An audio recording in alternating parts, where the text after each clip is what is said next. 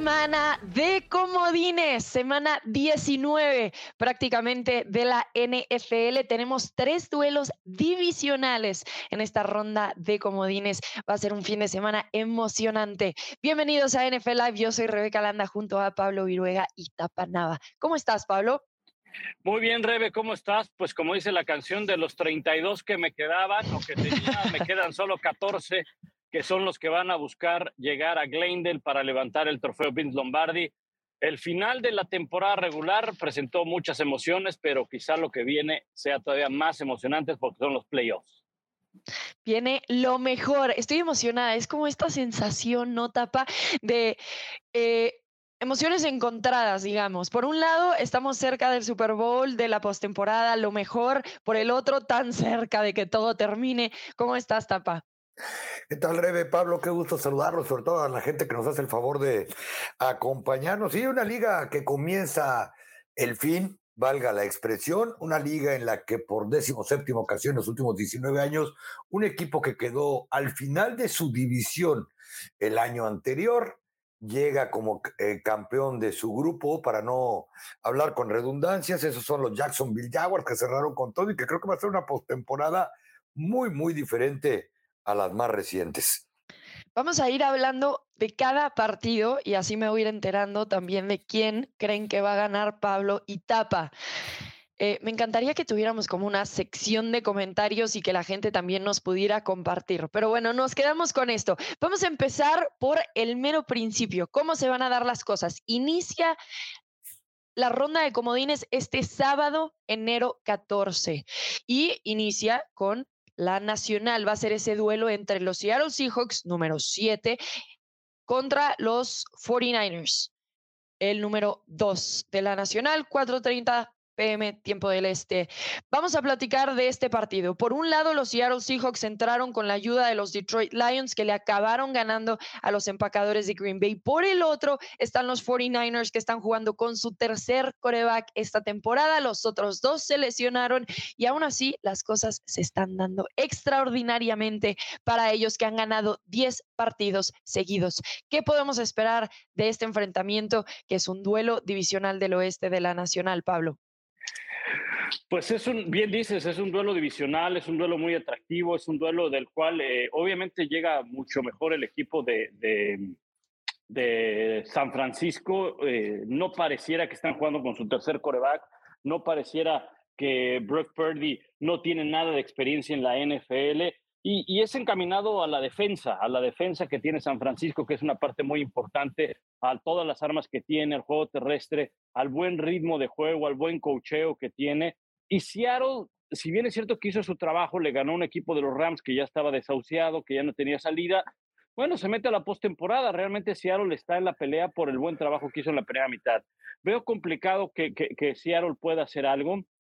Primero es fuera de casa eh, aunque es un tercer eh, enfrentamiento entre ellos, se conocen muy bien, pero sí veo que Seattle tiene problemas en su defensa, problemas como para poder frenar todas las armas que pueda llegar a tener, eh, que, puede presentar San Francisco. Y por otro lado, Gino Smith no es el mismo Gino Smith de la primera mitad de la temporada. ha cometido errores, no ha sido el mejor en el cierre de esta temporada regular y creo que San Francisco tiene grandes posibilidades de, de llegar eh, con una victoria, de sacar una victoria e incluso de llegar lejos en esta postemporada. ¿eh? Sí, esa es la expectativa. Eh, hay algo que destaco previo a este partido, Tapa, y es que Pete Carroll literalmente dijo, la mala noticia es que nos tenemos que enfrentar a los 49ers, porque perdieron dos veces esta temporada como, contra ellos, como ya lo mencionó Pablo. Y bueno, ahora te tiene que tocar este equipo nuevamente, pero cuando es eliminación directa. ¿Tú qué esperas del enfrentamiento? Bueno, la buena noticia, Rebe, para Pete Carroll, que ya no se queje, es que avanzaron a los playoffs de rebote, ¿no? O sea, ¿quién iba a pensar que Detroit iba, iba a eliminar de manera indirecta a Green Bay y le iba a dar el boleto a los Seahawks. Yo también creo que se supondría que va a ser un dominio prácticamente completo y de ambos lados del balón por parte de San Francisco. Pablo hablaba de esa defensa, esa defensa pues que te ayuda a mucho y sobre todo que te da la confianza que puedes arriesgar, y probablemente no se va a acabar la temporada para ti ahí porque tu, tu defensa te va a ayudar. Pero hay que verlo también del lado del balón, ¿no? Este muchacho, eh, Brock Purdy, acaba de meter en un problema terrible a Coach Kyle Shanahan y a John Lynch. ¿Qué van a hacer el próximo año cuando empiece el debate, entre, o si no es que ya empezó entre Trey Lance y él? No es fácil ponerse a pensar que lleva cinco partidos consecutivos como novato, como el último que fue reclutado, porque ya me rehuso a decirle misterio irrelevante, eh, que fue reclutado en el draft, y tirando múltiples touchdowns. Un muchacho que no entrega balones, un muchacho que ha sido parte importantísima de esos 10 partidos ganados de manera consecutiva cuando parecía que se le caía el changarro a los 49ers que recién habían traído a Christian McCaffrey para completar el backfield, que en ese momento tenían lastimado también a Divo Samuel y que como tú lo dijiste, hace 10 semanas que no voltean ni por el espejo retrovisor. Eh, las peores noticias, ya no sé si de verdad pasan por el lado defensivo o por el lado ofensivo. Christian McCaffrey, 183 yardas promedio desde la línea de scrimmage, es decir, 183 totales en su carrera contra Seattle. Divo Samuel, que los enfrenta dos veces por año, tiene 123 yardas desde la línea de scrimmage contra Seattle.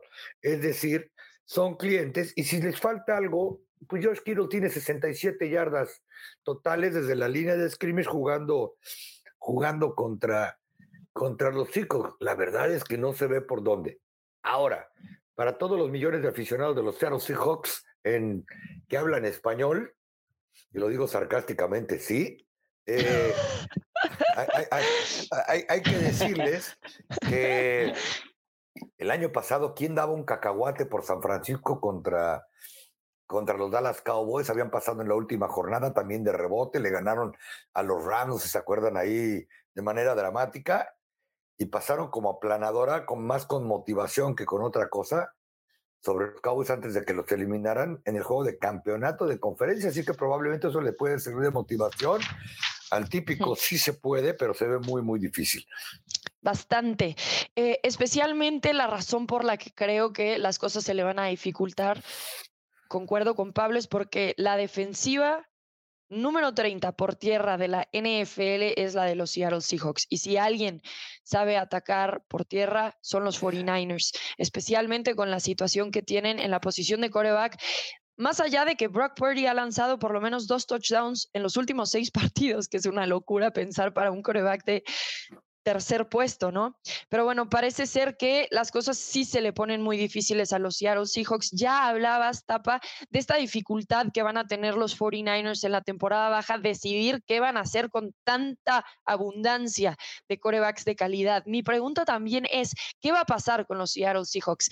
Parece que Gino Smith es el futuro de Seattle o van a tener que salir y buscar en algún otro lado, dados los resultados de esta temporada. ¿Tú qué dices, Tapa? Yo creo que van a tener que salir a buscar. O sea, lo de Gino Smith, y lo vimos a lo largo de esta temporada, pues es difícil pensar que se vaya a repetir. Incluso ya no digo lo de Gino, lo de, lo de los Seattle Seahawks, por el tipo de roster que tienen.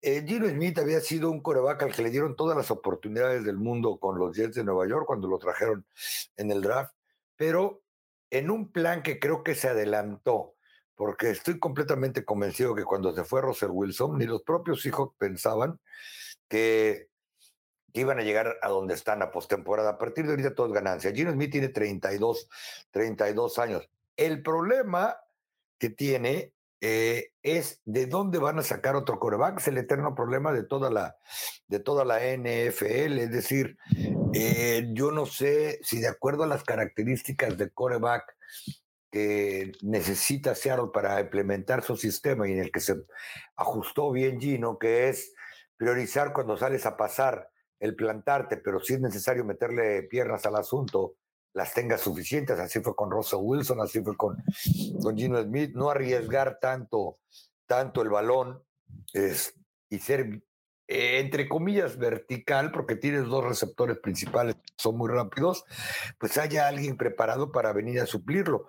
Yo creo que para la próxima temporada él arranca el campamento como coreback titular, pero sí van a ir a buscar a alguien, porque saben que pues ya, ya es complicado pensar en que él vaya a llegar hasta donde ellos quieren en el, en el mediano y largo plazo. No sé si Bryce Young de Alabama, pero fueron a postemporada. Entonces, cuando llegue el lugar que para ellos recluten, que será delante del 19, pues a ver qué queda por ahí. bueno, nada más, pero no, porque sí hay que recordar que Seattle Seahawks tiene el, la selección de primera ronda de los Broncos.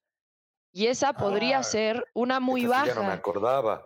Ah, bueno, pues a lo mejor ahí piensan ir por Bryce Young, le dan un año más a Gino, porque los números de Gino, yo creo que te digo que ni en el mejor de sus sueños los hubiera pensado, pero la verdad es que yo no me acordaba que tenían la selección, que muy amablemente le cedió a Denver Broncos. Y ahora me voy a poner así como, ok, Sí, a soñar, pero pensando que los Bears tienen la selección número uno, ya tienen coreback, la pueden canjear. Seattle tiene muchísimas selecciones por el canje que le dieron de Russell. O sea, podría ser que quieran moverse un poco y tal vez bajen eh, a seleccionar un coreback o no. O sea, parece ser que tienen algo de herramientas, por lo menos para negociar. ¿Tú qué dices, Pablo? Sí, ahorita Seattle tiene la número 5, que es precisamente la de los Broncos de Denver. Probablemente ni, ni se tengan que mover mucho, ¿eh? Porque hay, hoy hay una buena calidad de, de, corebacks y, eh, y podrían quedarse en esa quinta posición sin dar nada a cambio y agarrar un buen coreback, eh, dejando esa posibilidad que dice Tapa de un año de Gino Smith y el que seleccionen de, de experiencia o a mitad de la temporada o demás. Ya que hablamos de la proyección, bueno, pues como ustedes saben, ya se dieron a conocer los rivales de cada uno de los equipos para la siguiente temporada. Eso en cuanto termina la campaña ya se sabe, ¿no? Porque es una rotación y, y los oponentes, los rivales que tiene Seattle como local, pues son los de su división, que el más complicado es San Francisco. Pero fíjense, Filadelfia, los Mm. Commanders, los Browns, los Steelers y Panthers. Hablando de defensivas, o sea, está interesante la de Filadelfia, está interesante la de los Steelers, la de los Browns, Washington probablemente. Y de visita, bueno, pues van contra los Dallas Cowboys, los Gigantes, los Ravens, Cincinnati, Detroit y Tennessee. O sea que va a ser otra historia, ¿eh? va a ser otra historia, creo yo, para, para Seattle eh, la próxima campaña. Y la verdad es que, eh, como han dicho ustedes, se metieron a la postemporada, tienen su mérito, por supuesto, lo que hicieron a la mitad de la campaña, pero pues sí dependían de que, de que ganara Detroit y acabó ganando y de rebotes, de rebote están ahí. Pero si uno ve los números de los dos partidos, ahorita estaba viendo los números de los dos partidos que tuvieron en temporada regular, ya ustedes daban eh, datos y demás, pero es que sí son, sí son eh, impresionantes los, los números los 49ers anotaron 24 puntos promedio en esos dos partidos, Seattle solo 10. Yardas wow. por tierra, Seattle 53, 49ers 180, yardas por tierra, ¿eh? yardas por tierra promedio, promedio. El tiempo de posesión es una barbaridad. 72 minutos de los 49ers por tan solo 48, o sea, eh, es muy complicado que Seattle pueda ganar este partido. ¿eh? Sí. Oye, bueno, muchachos, creo que todos... Perdón, Sí. Les decía, Christian McCaffrey, 183 yardas promedio por partido contra Seattle. O sea, eso, es una locura. Divo Samuel, 124 promedio por partido, como les decía hace ratito. Y George Kittle, 67. O sea, la verdad es que se ve muy desbalanceado. Sí, creo que todos podemos estar de acuerdo, por lo menos nosotros tres, que los 49ers ganan ese duelo de la Nacional, tres partidos en esta temporada ante los Seattle Seahawks y pasan a la ronda divisional.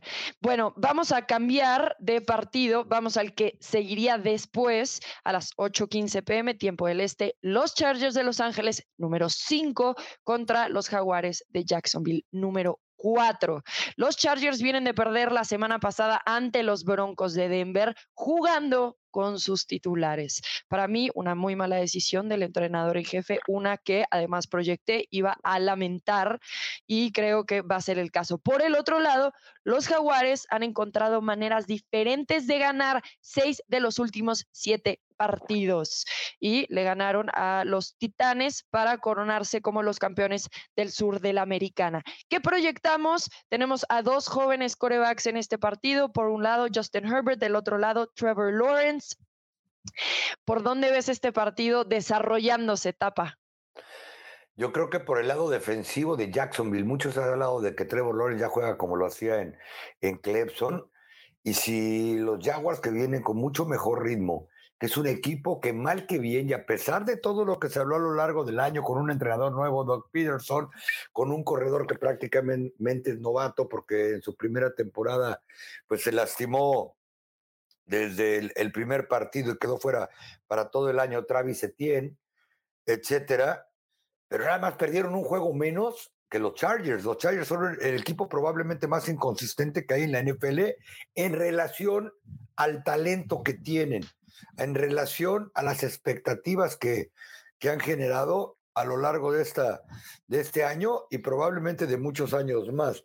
Eh, como ustedes dicen, esa derrota contra los Denver Broncos, pues no sé yo ya si para jugadores profesionales y siendo bien sinceros, les hace entrar en, eh, un mal momento, eh, pero es un hecho que cuando, y recuerdo perfectamente, que cuando Jacksonville le ganó a Dallas, después de que Dallas tenía 17 puntos, oh, wow, tremenda sorpresa, deberían de correr a todos en Dallas.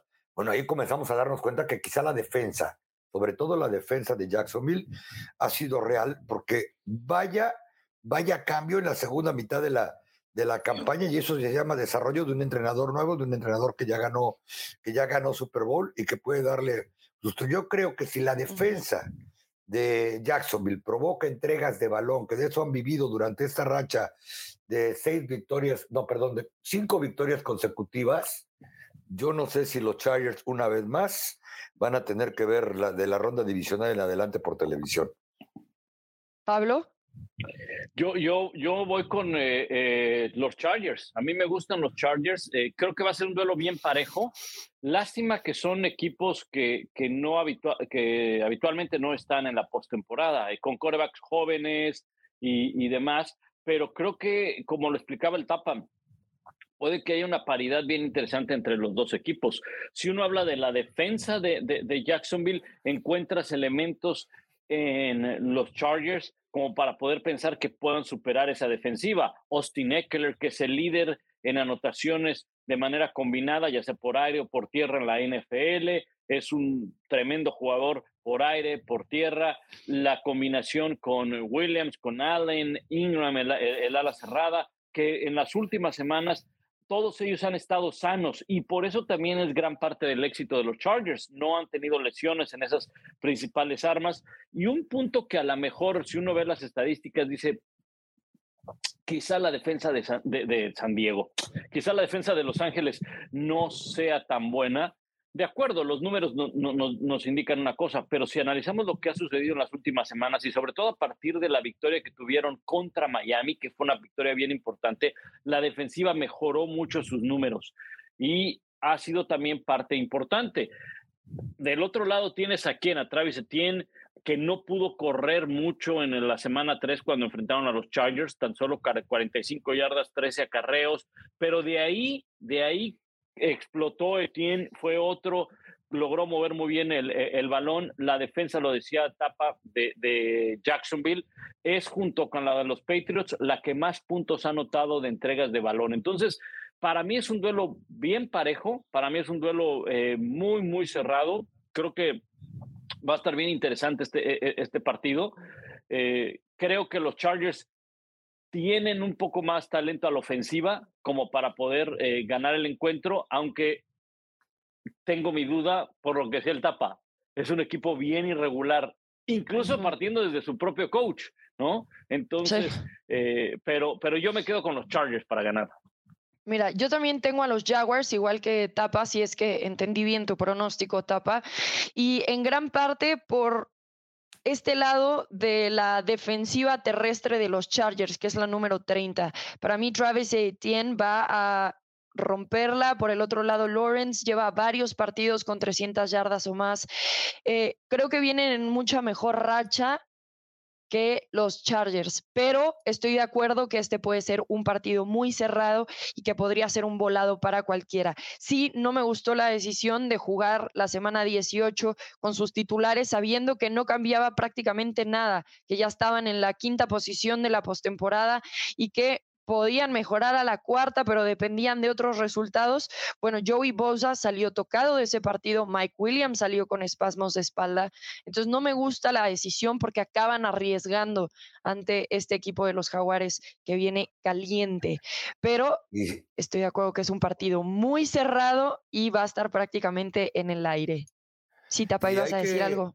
Sí, sí, y hay que tener mucho cuidado con la lesión que sufrió, no solamente en el orgullo con la derrota en Denver, la, lesión de Mike Williams. Eh, poco a poco Mike Williams se ha convertido en el receptor número uno de, de Los Ángeles. Eh, vamos a ponerlo de esta manera, en tres partidos que faltó por lesión este año, los, eh, iba a decir los...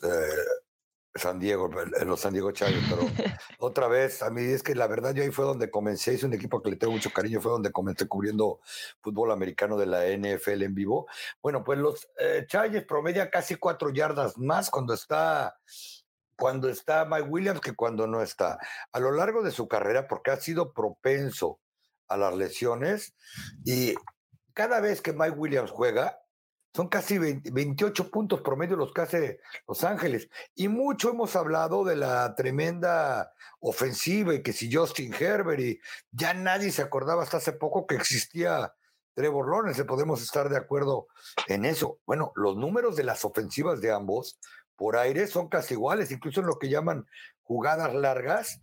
Eh, está mejor posesionado Trevor Lawrence al mando de su ofensiva que el propio Justin Herbert, al que por lo menos yo siempre he considerado eh, un coreback súper super vertical, ¿no? Eh, son más eficientes los, los Jacksonville Jaguars en situaciones de tercera oportunidad. Es decir, la segunda mitad de temporada de Jacksonville fue tan buena que alcanzó a maquillar los horribles números que tuvieron en la primera, en la primera mitad. Entonces, ¿se acuerdan que en este mismo podcast por ahí de la semana 8 decíamos que eran contendientes a la primera selección global de la NFL.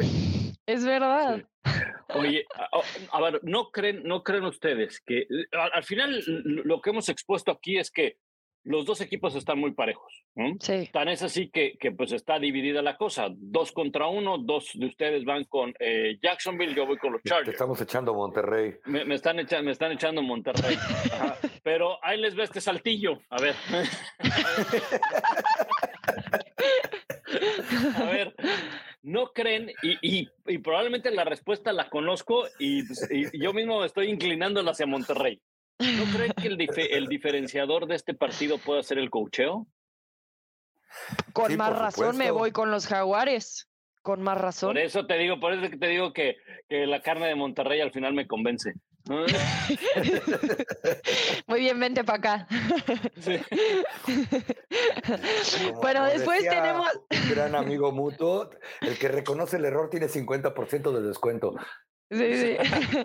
vente, vente para acá. Todavía hay espacio en el carrito de los Jaguars. Eh, muy bien. el domingo enero 15, inician las acciones a la 1 pm tiempo del este, con un partidazo. Por lo menos eso se esperaba, todo depende mucho obviamente del coreback.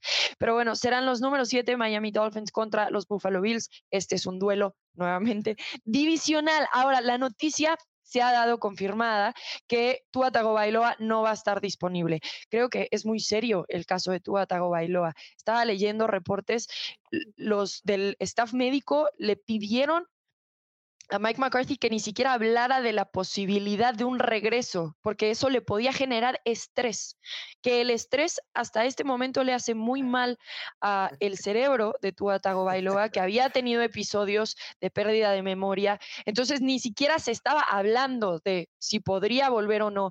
Ahora ya se confirmó que no regresará. Entonces se verán por tercera vez en la campaña los Buffalo Bills contra los Miami Dolphins. El récord es uno y uno. Uno que ganaron en Miami, eh, los Delfines, uno que ganó en Buffalo, los Bills. Y eh, este es un partido totalmente distinto porque ni siquiera sabemos si va a jugar Teddy Bridgewater, también está lesionado. Entonces estaríamos hablando de Skyler Thompson, el tercer coreback de Miami, jugando contra los Buffalo Bills. ¿Cuál es la expectativa de este partido? ¿Podemos pensar que los Bills están bajo algún tipo de riesgo, Pablo? Semana bye. así, así de simple.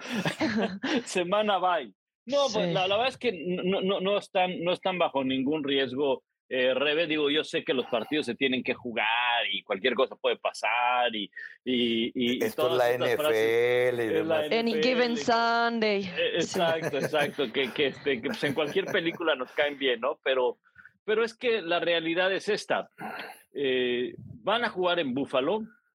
Mientras grabo este podcast, les digo que acá en Connecticut está cayendo una nevada que el servicio meteorológico ni nos dijo nada, ajá, nada más dijo que iba a llover un poco y ya está pintando todas las calles de blanco. Entonces, eso va para Búfalo. Yo no sé si el fin de semana vaya a nevar o no, lo que sí es que va a ser mucho frío.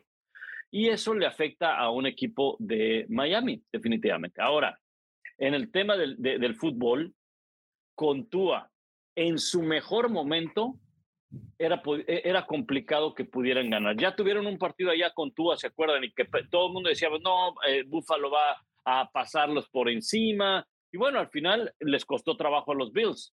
Pero sí, ya el factor clima. El factor clima, el factor gente, el factor postemporada, se juega de, manera, de manera distinta. El, el, tema es este, cuando jugaron aquel con Tua, y mira que estoy por Tua en la ecuación, pero ya sabemos que no va a jugar. Lo estoy poniendo para, para, para darle más esperanza a, a, a, Miami, que esto sea más competitivo. El problema con Miami no solamente es la ausencia de Tua, que ya de por sí es muy importante. El, problema de Miami, y hago referencia al partido contra los Chargers, eso me tocó narrarlo, y ahí yo empecé a ver una serie de cosas que decía, ¿qué, qué le está pasando a este equipo de Miami? No es el mismo de mitad de temporada, pases y anotaciones, y movían por acá el balón y todo eso. Era una ofensiva unidireccional. Lanzar el balón y lanzárselo a Tyreek Hill. Se olvidaban de los otros receptores, mucho menos correr el balón. Obviamente necesitabas a Tua y necesitabas a Tyreek Hill en el terreno de juego. Ahora no cuentas con Tua. Entonces la ofensiva va a ser muchísimo más difícil. Ni con Teddy Bridgewater, que lo único que podría llegar a tener es experiencia porque brazo no tiene para buscar trayectorias largas. Y el problema de todo el año de Miami ha sido defensiva. Entonces, bajo todas estas condiciones, con este clima, con todo eso, y por el, momento que vive Buffalo, independientemente de, lo de Damar Hamlin, que es muy importante, algo que lo llenó de, de motivación a todo el equipo, pero la manera como le ganaron a, los Pats, eh, veo muy difícil, muy difícil que Miami le vaya a ganar a los Bills allá en Buffalo. ¿eh? Concuerdo, Tapa. No, completamente de acuerdo. Con, incluso con Tua, sin Tua, como lo dijo Pablo, con Thompson, con Bridgewater, eh, este equipo de los Bills quizá no fue la planadora que por lo menos yo pensé que iba a ser a lo largo de toda la temporada, pero es muy superior prácticamente en cualquier aspecto del juego a Miami, sobre todo del Miami que hemos visto en la segunda mitad, en el último tercio de la, de la temporada y no solamente hay que ver las estadísticas, sino la manera en que ejecutan. Mal que viene calladito, calladito, Josh Allen es un coreback ya con vasta experiencia en postemporada. Es un coreback que ha demostrado que se crece al calor de la batalla. Y eso le sumamos las lesiones y eso le sumamos la manera en que terminó la temporada eh, Miami, pues la realidad es lo que estábamos diciendo hace rato, que eh, el, el que le ponga su dinero de manera directa Miami, habrá que mandarlo al antidoping. Eh, no, esa es, la, realidad. Sí, sí, al protocolo de conmociones, porque para que no se oiga tan feo. No, acá ya para Búfalo, la mirada, obviamente, por lo que decíamos entre broma y broma, de Any Given Sunday, no, cualquiera le gana al que sea y hay que jugarlos. Eh, Búfalo ya tiene que estar pensando en lo que viene, porque ustedes saben que para los Bills, cualquier cosa que sea menos que llegar, yo diría que al Super Bowl, eh, pues va a provocarles mucha presión. Y a pesar de todo lo que hablamos, a pesar de lo que sucedió triste con Mark Hamlin, eh, pues este equipo viene en una racha que, que, da miedo, ¿no? Siete victorias consecutivas, siete. Si en realidad no son el primer sembrado de la, de la conferencia por la tragedia de, lo que sucedió con Hamlin, que por cierto, afortunadamente ya, ya hasta lo dieron de alta del hospital, así que la situación va mucho mejor, ya si juega o no juega el resto de su vida, me refiero obviamente no esta temporada, pues ya es algo secundario cuando un muchacho, pues dicen que al menos dos veces lo tuvieron que revivir. Sí, creo que los Bills están inspirados y creo que Tamar Hamlin tiene muchísimo que ver con eso, más allá de que, como bien mencionas, Tapa ha ido progresando masivamente. Y además de eso, el equipo ya viene presentando argumentos. Lo emocional es muy importante, pero también cuando vemos los números, son la número dos de la AFC, por lo que ya explicó Tapa es un equipo completo en las tres fases del balón. ¿A qué me refiero? Ofensiva número dos en punto, defensiva número dos en punto. Ya vimos lo que pueden hacer los equipos especiales, lo hicieron la semana pasada contra los Patriotas. Y lo único que yo diría es que tienen que cuidar el balón. En ese momento donde dieron picada en la temporada, es que Josh Allen estaba cometiendo errores regalando balones. Si Josh Allen puede cuidar el balón, este equipo puede cuidar el balón, yo sí los veo llegando hasta el Super Bowl. Entonces, en este sentido, todos de acuerdo en que los Buffalo Bills serán los ganadores en este nuevo duelo divisional, el tercero de la campaña. Más tarde será el de la NFC, Em, número 6, los Gigantes de Nueva York contra los Vikingos de Minnesota. A ver, dos equipos yo los etiquetaría como resilientes. Primero, hablemos de los Giants. Eh, están en postemporada por primera vez en seis años.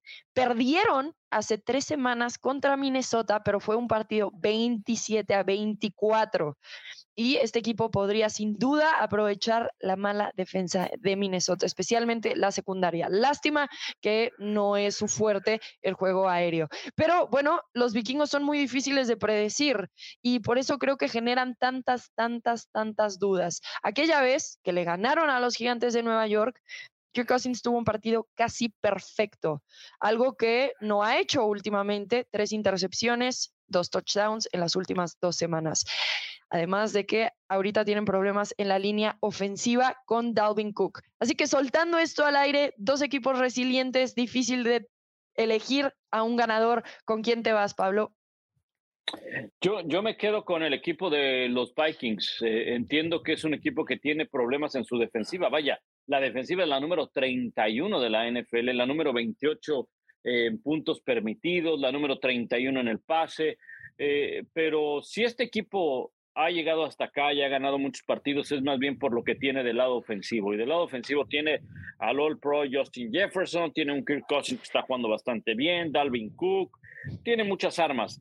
Y si fuera un equipo el de los Giants con una mejor defensa, probablemente acabarías por, por inclinarte por, por Nueva York. El problema de, Nueva York es que tampoco su defensiva no es muy... Eh, no, es una defensiva que creo yo pueda frenar a, Minnesota. Podrá ser un partido eh, parejo porque la ofensiva de Minnesota puede, con el juego terrestre, controlar el reloj de juego, puede de alguna manera controlar la defensa, perdón, la ofensiva de, los Vikings, pero al final vas a necesitar de, jugadores explosivos en la postemporada, vas a necesitar de defensiva. Y, los Giants no tienen eh, eh, esos jugadores que te puedan cambiar el rumbo de un partido. Por supuesto que San Juan Barkley es el hombre más importante, pero es difícil que se te escape en una jugada. Lo podrá hacer una, eh, dos veces es muy difícil. Si, si Nueva York se va abajo en el marcador por dos anotaciones, tan tan, yo creo que el partido se habrá acabado porque, insisto, no tienen esa explosión a la ofensiva como para poder regresar. Minnesota sí lo tiene. Eh, yo sé que pensarán, bueno, pero lo hicieron contra los Colts de acuerdo, con cualquier otro partido pueden, porque tienen elementos para poder anotar rápido. Eh, y, Nueva York no los tiene. Entonces, creo que, creo que sí es un partido en el cual eh, me, inclino por Minnesota, sobre todo por, por la carencia de, de, talento explosivo que hay con, con Nueva York. Pero tampoco es que Minnesota creo que esté muy cercano a una final de conferencia o postemporada. Creo que en esta ronda Minnesota no va a tener problema. ¿Tapa?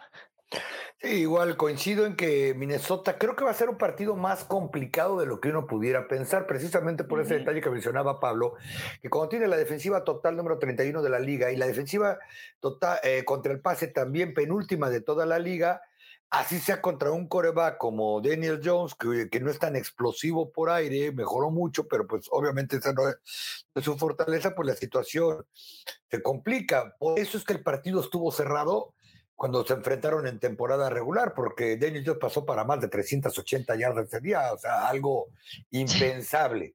Eh, mal que bien, Kirk Cousins, quizá porque en su equipo últimamente todos los reflectores se los lleva Justin Jefferson, quizá porque, como decía Bill Parcell, ganar cura todos los males. Nadie se ha dado cuenta que este es un coreback de más de 4.500 yardas, que tiró 29 pases de touchdown, pero quizás similar a otro coreback que vive cerca de mi casa, tiró 14 intercepciones. Eh, la única posibilidad que veo yo de que, bueno, no voy a decir la única, pero una de las posibilidades fuertes de los Giants de poder dar la sorpresa, porque no son ni por mucho los favoritos en este partido, es que Minnesota lo regale, es decir, que, entregue balones, que sufra intercepciones y que los Giants las, las empiecen a convertir de 7 en 7, ni siquiera de 3 en 3, porque Minnesota, por lo que ustedes mismos han comentado, tiene demasiadas maneras de anotar y ser explosivo. Por eso basaron su temporada ganadora su campeonato divisional en victorias en la última posesión o por un touchdown o menos, como sucedió precisamente contra los Vikings, por la, capacidad que tienen de regresar, porque sí, Justin Jefferson es el mejor receptor, por lo menos en estadísticas, y creo que también jugando que hay en la NFL, pero se nos olvida que tienen a Adam Thielen, que fueron por TJ Hawkinson en la temporada, que Dalvin Cook es un corredor calibre pro bowler, entonces, la verdad sí se ve complicado para los Giants, que igual que Seattle, creo que están más adelantados de lo que su mismo proceso indicaría. Sí, a mí lo único que me hace cuestionar un poco, porque creo que los vikingos van a ganar por cómo han encontrado la forma de hacerlo una y otra y otra y otra vez a lo largo de la temporada, es eh, Kirk Cousins en estas irregularidades que tiene. Y la otra es los problemas en la línea ofensiva. Y me refiero a que tienen a tres de sus titulares lesionados. ¿Qué tanto va a afectar eso a Dalvin Cook? que claro que es un gran corredor, pero si no tienes una línea que te abra los espacios, entonces se complica un poquito más. Y digo poquito porque la defensa terrestre de los gigantes es la número 28 de la NFL. No creo que sea su mayor preocupación, pero sí creo que algunas cosas se pueden dar en esas trincheras, nada más dificultándole las cosas poquito más a los vikingos de Minnesota, que les voy a recordar, solo ganaron por tres puntos la última vez que se vieron. Entonces, para mí, este sí es un volado, pero elegí a Minnesota en mi bracket, así que todos estamos de acuerdo en que los vikingos acaban pasando, pero creo que también podemos estar de acuerdo en que no avanzan mucho más allá de tal vez la ronda divisional, por más que su récord sea excepcional. No, por, el tema, creo que eh, aquí vamos a conseguir los tres, ¿no? Por el tema de la defensiva. mucha ofensiva que tengas en postemporada necesitas algo de defensa, o mucho probablemente, y Minnesota es de lo que, de lo que padece, además también de ciertas irregularidades a veces en su forma de juego. Yo creo y me van a tirar de Lucas, yo creo que Minnesota sí puede llegar a la final de la conferencia nacional. Eh, ¿Y a qué me refiero? A esa explosividad ofensiva que tienen. Es decir, a su defensa le pueden pedir, detén tantito y déjame ver de qué manera me las ingenio yo para anotar una carretilla de puntos. Porque yo creo que ni siquiera hemos visto lo mejor de esta ofensiva. Y reitero, que sería tratando de evitar las intercepciones, porque las intercepciones no solamente se trata de que dejas de generar puntos porque eh, el otro equipo tener el balón, sino le das el momentum, le das ritmo, le das motivación, un montón de cosas a un este a un rival. Yo creo, y, mira que a Pablo le consta que yo me subí al barco de Minnesota desde hace tiempo, yo soy vikingo eh, en ese aspecto creo que Minnesota sí puede llegar a la final de conferencia, que no es el favorito, pues no, obviamente no es el favorito ni para llegar, pero que esa ofensiva espectacular que tienen, si logran que esas lesiones en la línea puedan, puedan sanar o por lo menos estar para jugar, creo que puede lograrlo, pero bueno, seguramente de eso ya hablaremos la próxima semana, porque capaz que Minnesota ni siquiera libre esa semana. No, el, el, tema es este, Tapa. Yo creo que, yo creo que este, eh, el tema es este, para que Minnesota pudiera llegar a una final, o sea, hace un momento hablábamos de que San Francisco gana su partido, ¿no? Sí.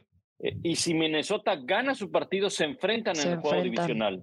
Se enfrentan en el juego divisional. Tendría que ganarle a San Francisco porque Filadelfia espera a Tampa Bay o a, Dallas. Ajá, eh, si es Dallas, ya, ya, ya hablaremos de eso más adelante. Pero si ganan los Giants o si gana Seattle, bueno, irán contra, contra Filadelfia. San Francisco tendría que perder su partido para entonces Minnesota eh, recibir a alguno de estos otros rivales, ¿no? Sí. Y sí creo, pero bueno, ya hablaremos de eso que le pueden ganar a Minnesota. Por lo pronto aquí que se concentren en ganarle a los Giants. Claro. Pero bueno, ya parezco necio. Muy bien. Vamos a pasarnos al siguiente partido, que sería el último del domingo. La AFC otra vez partido divisional. Están los Baltimore Ravens, número sexto de la, de la conferencia, contra los Cincinnati Bengals, número tres, que también como cerraron la postemporada. Eh, ganaron ocho partidos consecutivos sin considerar ese que quedó cancelado por el tema de Damar Hamlin, que ya sabemos.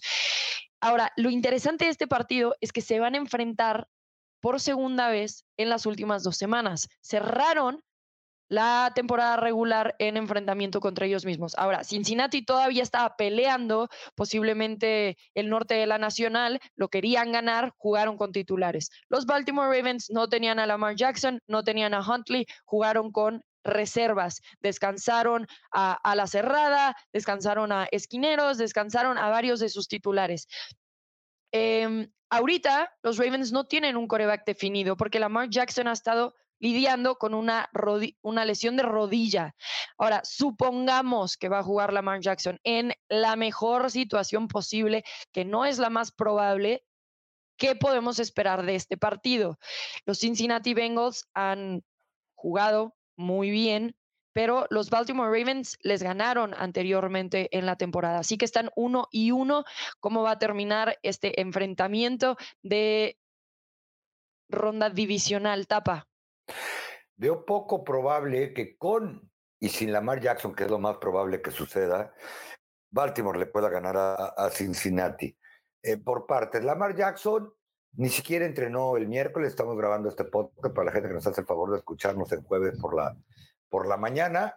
Si no entrenó el miércoles, que generalmente es la práctica más importante, un muchacho que no ha jugado desde que salió lastimado en la semana 13 contra Denver, eh, se me hace muy poco probable una que lo vaya en equipar. Hay que recordar la situación contractual Jackson, en la cual no voy a entrar en detalle, pero él también probablemente está teniendo exceso de cuidados y si situación fuera diferente, pues a lo mejor eh, eh, habría más optimismo porque regrese. Si llega, si regresa, pues hace casi mes con tres semanas que no entra, no está en ritmo, mientras tú lo acabas de decir, Bengals viene muy buen ritmo, es uno de los favoritos en la competencia. No es el único lastimado, pero sí obviamente el más visible para, Baltimore. Baltimore no tiene una buena defensa y va a enfrentar una buena ofensiva. Eh, yo creo que por donde uno le empiece a buscar, pues no tiene muchos argumentos para que uno pudiera pensar que Baltimore le vaya a ganar a Cincinnati. Así que yo creo que Cincinnati va a avanzar a la ronda divisional, reitero, sin importar si es Lamar Jackson o Tyler Huntley o mandan al que encuentren sano para esta, para esta semana, a pesar de algunas lesiones por ahí que tiene, que tiene también Cincinnati. Marcus Peter también está en duda para este partido. Eh, en fin, la verdad es que se ve muy, muy difícil para Baltimore, que es un cúmulo de lesiones enorme. Pablo.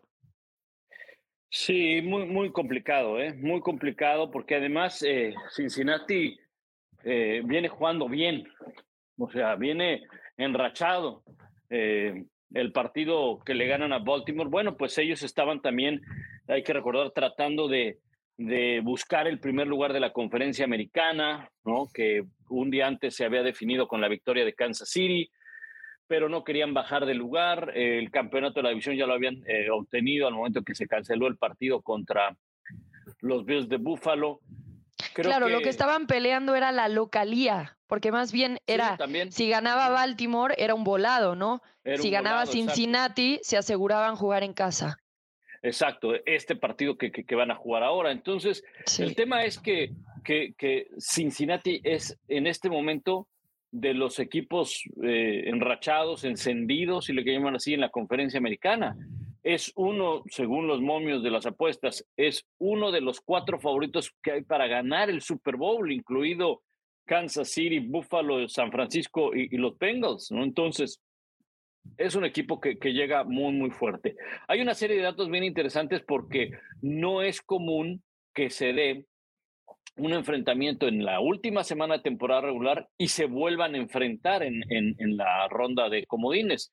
Este será el décimo eh, desde la temporada del 2000, desde el 2002, donde los dos equipos vuelvan a jugar después de haber, eh, de haber disputado un partido de temporada regular en la última semana.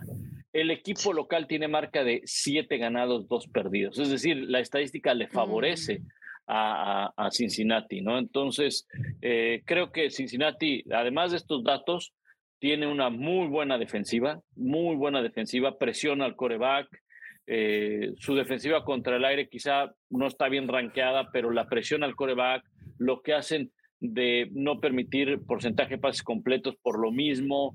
Es de los equipos que más presiona al coreback, independientemente de las, olvidémonos de las capturas, porque a veces eh, pensamos que sí, las capturas son muy importantes, desde luego, pero con que le generes presión al coreback, el coreback puede llegar a cometer errores y no necesariamente los tienes que capturar. Y no estoy hablando del lado ofensivo, donde Joe Mixon está haciendo un muy buen trabajo, no se diga llamar Chase, Higgins, creo que Higgins, Higgins lleva siete partidos eh, con al menos siete recepciones, o sea, una barbaridad lo que está haciendo Higgins. Entonces, eh, es un equipo muy, muy completo y, no creo que, que, Baltimore pueda hacer algo si no está Lamar Jackson. Si está Lamar Jackson, pudiera ser competido, pudiera, competir en el partido, pero, pero no va a jugar, eso es un hecho. Sí, bueno, a ver, y usted, o sea, podemos ver las estadísticas de los Ravens y nos podemos dejar ir, ¿no? Ahorita están como la ofensa número 16, la segunda mejor ofensiva por tierra. Claro, pero eso es considerando todo lo que se dio en la temporada. Desde hace cinco semanas, cuando Lamar Jackson dejó de jugar, este equipo ha promediado menos de 17 puntos por partido. En realidad andan algo por ahí como 11.8 puntos por partido. Así que pinta difícil, insistimos, por más que juegue Lamar Jackson, yo no creo que regrese al 100%, más aún después de estar fuera cinco semanas por lesión. Así que todos coincidimos con que los Bengals serán los ganadores de este partido. Y el último partido de la semana es el de los Cowboys de Dallas. Ese ya estamos hablando del lunes por la noche, que ahora entra a esta nueva edición de la semana de comodines y serán los Vaqueros de Dallas número 5 de la Nacional contra el número 4 que son los Tampa Bay Buccaneers. Este también, vaya, ¿cómo decidir? Porque, a ver, Dak 11 intercepciones desde acción de gracias en 7 semanas, estoy hablando. Brady no ha sido el mismo, pero sigue siendo el segundo de la NFL en yardas y tiene cinco drives ganadores. Por aquí puedes empezar con nunca puedes desacreditar, nunca puedes dudar de Tom Brady, pero bueno, hay un momento en el que sí hay que dudar de él. Para mí la diferencia está con que los Cowboys pueden correr el balón ante esta defensiva de Tampa Bay que no es firme en ese sentido. Voy a empezar contigo, Tapa, para darte el gusto de hablar de los Cowboys y que nos cuentes cómo los ves y si efectivamente terminan la semana ganando. Es difícil predecirlo cuando el cliente más frecuente que ha tenido Brady en su carrera, eh, con cualquier jersey, se llama Dallas. Es decir, les ha ganado siete partidos, los siete que ha enfrentado contra ellos. Les ha ganado dos en temporadas consecutivas, incluyendo el de la semana uno de temporada regular pero parecería que eran otros Cowboys, no sé si porque la mitad de la ofensiva no había hecho pretemporada, porque Dak se lastimó hasta el final del juego, es decir, tampoco es que él eh, dijera uno es que jugaron con Cooper Rush todo el partido, lo que sea, pero Dallas debería de ser el favorito y creo que tienen con que ir a ganar su primer partido de playoff, sí, su primer partido de playoff como visitantes en 30 años, en 30 años. ¡Wow! Eh, porque si no le ganan este Tampa Bay con probablemente la peor versión que hemos visto en años en temporada regular de Tom Brady, la peor versión desde que llegó Brady a, Tampa Bay, me refiero un equipo que avanzó a la postemporada con marca perdedora, aunque como suelen decir los corebacks, aquí es borrón y cuenta nueva, en el torneo empiezan de cero todos, cuando van a ganar un partido de, de postemporada como visitantes. Si a eso le sumamos que la defensa que se cayó de manera terrible en la segunda mitad de temporada y que yo creo que es peor problema que las intercepciones de Prescott y por mucho, ni siquiera creo que sea debatible. ¿Por qué? Porque yo siempre he pensado que Prescott las descompone y luego las compone. Eh, afortunadamente, sus intercepciones han venido las que él ha sido culpable en la primera mitad de los partidos, porque es cierto, contra Jacksonville, pues le pegó en las manos a no habrá un primero y diez, que con eso acababa el partido. O ese día me dijo Jaron Kears, oigan, nos dio 17 puntos de ventaja. Contra Green Bay nos dio 14, sí, le interceptaron, pero cuando llegamos al último cuarto íbamos ganando y nuestra defensa no para nadie. Pues esa defensa va a recuperar esta semana prácticamente a todos los lastimados. No creo que fuera parte del plan porque ya hay teorías de la conspiración, pero regresa Jonathan Hankins, el liniero defensivo que trajeron para frenar la carrera y que la carrera fue lo que los aniquiló contra Tampa en el juego 1 de temporada regular. Ese día 127 yardas de, Leonard Fournette. Eh, va a regresar Leighton Van Der que calladito, calladito, probablemente tuvo su mejor temporada desde el año de novato. Eh, ayer me decía alguien en el vestidor de los Cowboys que se ha vuelto muy lento, lo hemos visto, dice, pero ahora estudia más y ya no es tanto físico, dice, se está volviendo un Sean Lee en potencia con la debida comparación, anticipa las jugadas. Y eh, yo creo que con el regreso de ellos dos y de Ron Bland, el novato que interceptó seis pases, que también va a jugar esta semana, pues van a tener muchas más oportunidades de, de, presionar a corebacks y darle más libertad a Micah Parsons, a Doran Armstrong, que se pagaron la mitad. Así que yo, la verdad, creo que va a ser un buen partido de fútbol americano, muy buen partido, pero sí creo que los Cowboys no solamente son favoritos, están obligados, reitero, a ganar.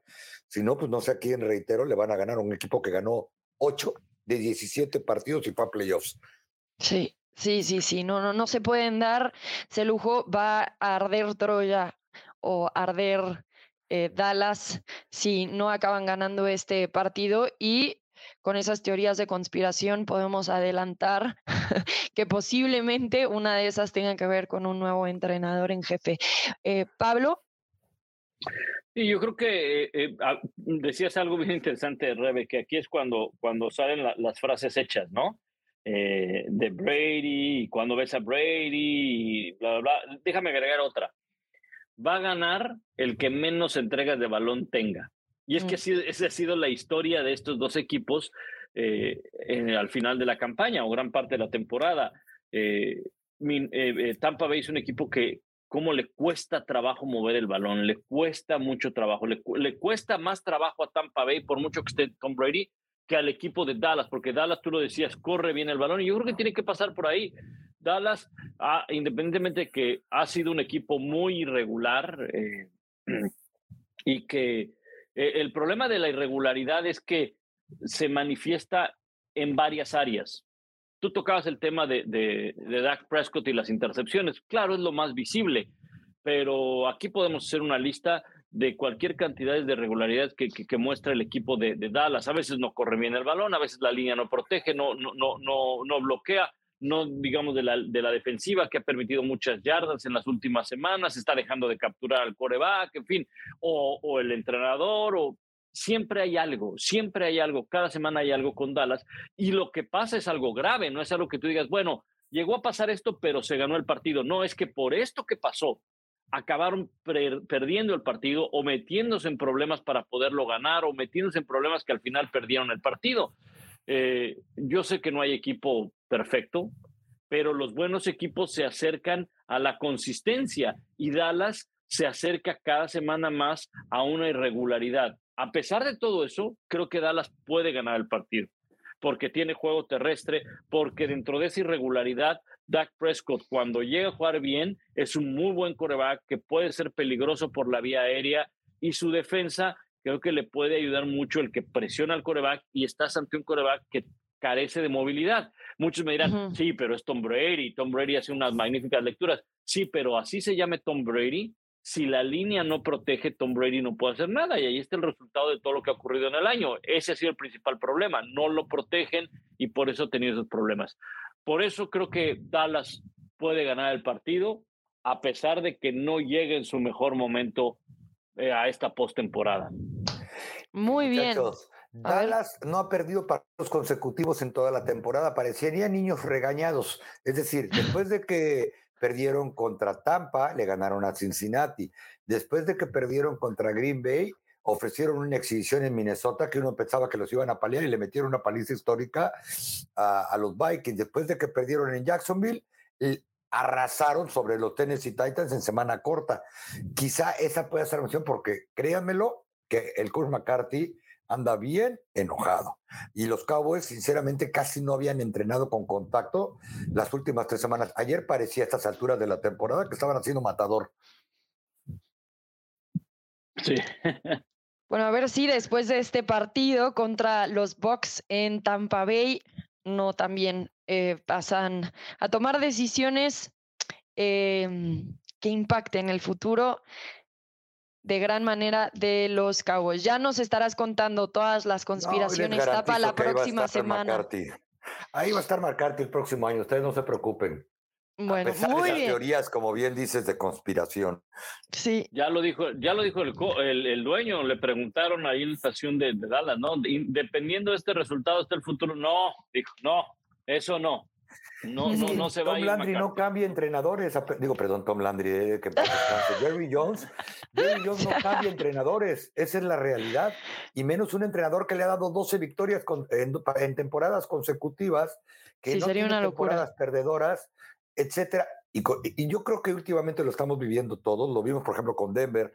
Eh, es difícil apostar por algo intangible y es tan difícil encontrar corebacks ganadores en la NFL como entrenadores en jefe, créanme. Bueno, pero Sean Payton no parece intangible. Y no estoy seguro que Sean Payton quiera regresar, pero bueno, ya lo platicaremos este, más adelante. a ver, bueno, ya se aclaró que Mike McCarthy se queda, entonces eh, el debate muere ahí porque no hay mucho más que platicar. Quedamos de acuerdo entonces que los vaqueros de Dallas, por lo menos en nuestro pronóstico, deberían de ganar el partido ante los Bucks. El último de la ronda de comodines, ese será, recuerden, lunes por la noche. Eh, lo tendremos en las pantallas de ESPN, así que asegúrense de conectarse. Es momento de despedirnos, así que que disfruten de esta ronda de comodines de la NFL. Nos queda muy poco fútbol americano, hay que vivirlo al máximo. Muchísimas gracias, Pablo, y todo el éxito en las transmisiones de este fin de semana. Gracias, salud. La invitación para que nos acompañe. Estaremos transmitiendo los partidos del sábado, domingo en la noche y lunes por la noche para toda Latinoamérica, ESPN y Star Plus. Gracias, Tapa. Fuerte abrazo, muchachos, y a la gente que nos hace el favor de escucharnos. Disfruten, porque para mí es la mejor semana junto con la de campeonatos de conferencia que hay en todos los playoffs. Sí, va a estar muy emocionante. Muchísimas gracias por acompañarnos en este nuevo episodio de NFL Live, el podcast en español. Rebeca Landa, Pablo Viruega y Tapa Nava. Les damos las gracias y nos escuchamos. Hasta la próxima.